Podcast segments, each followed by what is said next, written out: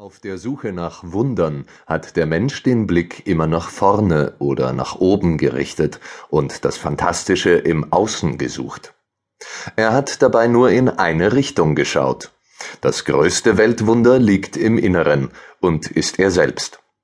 Als Mediziner hat man zwei gute Nachrichten, deren Tragweite wir erst nach und nach erkennen.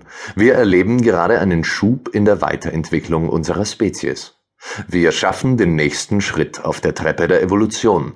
Wir bewegen uns, verändern uns. Alles ist Transformation. Der neue Mensch entsteht, wächst, teilweise noch im Brutkasten der Verwandlung. Willkommen in einer neuen Ära. Die Zeiten könnten spannender nicht sein. Auch wenn heutzutage angesichts globaler Unwägbarkeiten wenig dafür spricht, wir werden intelligenter. Das Gehirn bekommt ein Upgrade. Der Mensch 2.0 passiert und er wird deutlich älter. Die DNA, unsere ganze Art, verändert sich und die Welt gleich mit. Das bringt mich zur zweiten guten Nachricht. Viele Dinge, die früher Hokuspokus waren, Mächte und Mysterien, sind heute wissenschaftlich erklärbar. Die Wissenschaft rümpft nicht mehr die Nase, wenn es um übergeordnete Phänomene geht, weil sich der Nebel des Zweifels langsam aber sicher legt. Die Forschung übertrifft sich Jahr um Jahr aufs Neue. 2014 ging der Nobelpreis für Medizin an die Entdecker der sogenannten Place Cells, in denen sich jeder Ort, den wir erreichen, im Gehirn abspeichert. Diese Erkenntnis zeigt, Menschen können an einem Ort verwurzelt sein, Orte können Menschen in besonderer Weise beeinflussen, sie werden magisch.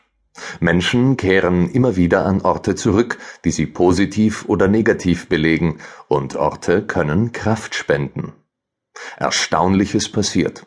Herzensangelegenheiten gewinnen an Bedeutung, so wie der innerste Kern der Erde ein flüssiger Eisenmagnet ist, der den ganzen Planeten beeinflusst und schützt, genauso ist das Herz als Zentrum des Körpers ein Eisenmagnet, konkret durch das Hämoglobin. Die Magnetfelder reichen mehrere Meter und lassen sich messen. Als elektromagnetische Kraft, die das Körpergefühl bestimmt, die Ausstrahlung bewirkt und den Menschen beeinflusst, sogar seine Heilung. Seitdem man auch Nervenreaktionen bildgebend darstellen kann, weiß auch die Schulmedizin, dass Meditation und Gebete organische Auswirkungen haben können der verantwortliche Vermittler ist der Nervus vagus, der vom Gehirn ausgehend alle Körperteile durchzieht und von dort wieder Situationsmeldungen zurück ans Gehirn gibt. Er ist der Nerv mit Stethoskop, der Doktor in uns, das Missing Link. Dann wäre da noch die Haut als umspannendes Wunder.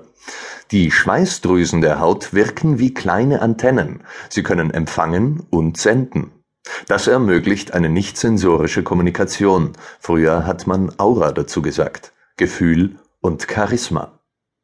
Herzensbildung, Energie, Heilung, Schwingungen, Kraftplätze, Karma. Wünsche ans Universum, alles Humbug? Heute gibt es nur andere Wörter dafür, der Sinn dahinter hat sich nicht wirklich geändert. Vieles, was noch vor kurzem als esoterisches Geschwätz abgekanzelt worden wäre, ist messbar wissenschaftlich anerkannt, mithin real. Wir wissen, dass es mehr gibt als das fürs Auge Sichtbare. Mit Recht sagt man, es gibt viel mehr. Das Übersinnliche, es existiert. Das, was Menschen in Wundern sehen, Glück, Schutzengel, Energie, Gott, kann wahr sein. Der deutsche Neurophysiologe Wolf Singer sagte vor einiger Zeit, er lebe mit der Gewissheit, dass das, was sich uns erschließt, nur ein Teil von etwas Größerem, nicht Erfassbaren sein kann. Hirnforscher meinen zunehmend, dass es jenseits der hormonell gesteuerten Bewusstseinswelten noch andere Wirklichkeiten gäbe. Der Umstand, dass wir diese nicht annähernd in ihrer Gesamtheit verstehen, ist noch lange kein Beweis dafür, dass es sie nicht gibt.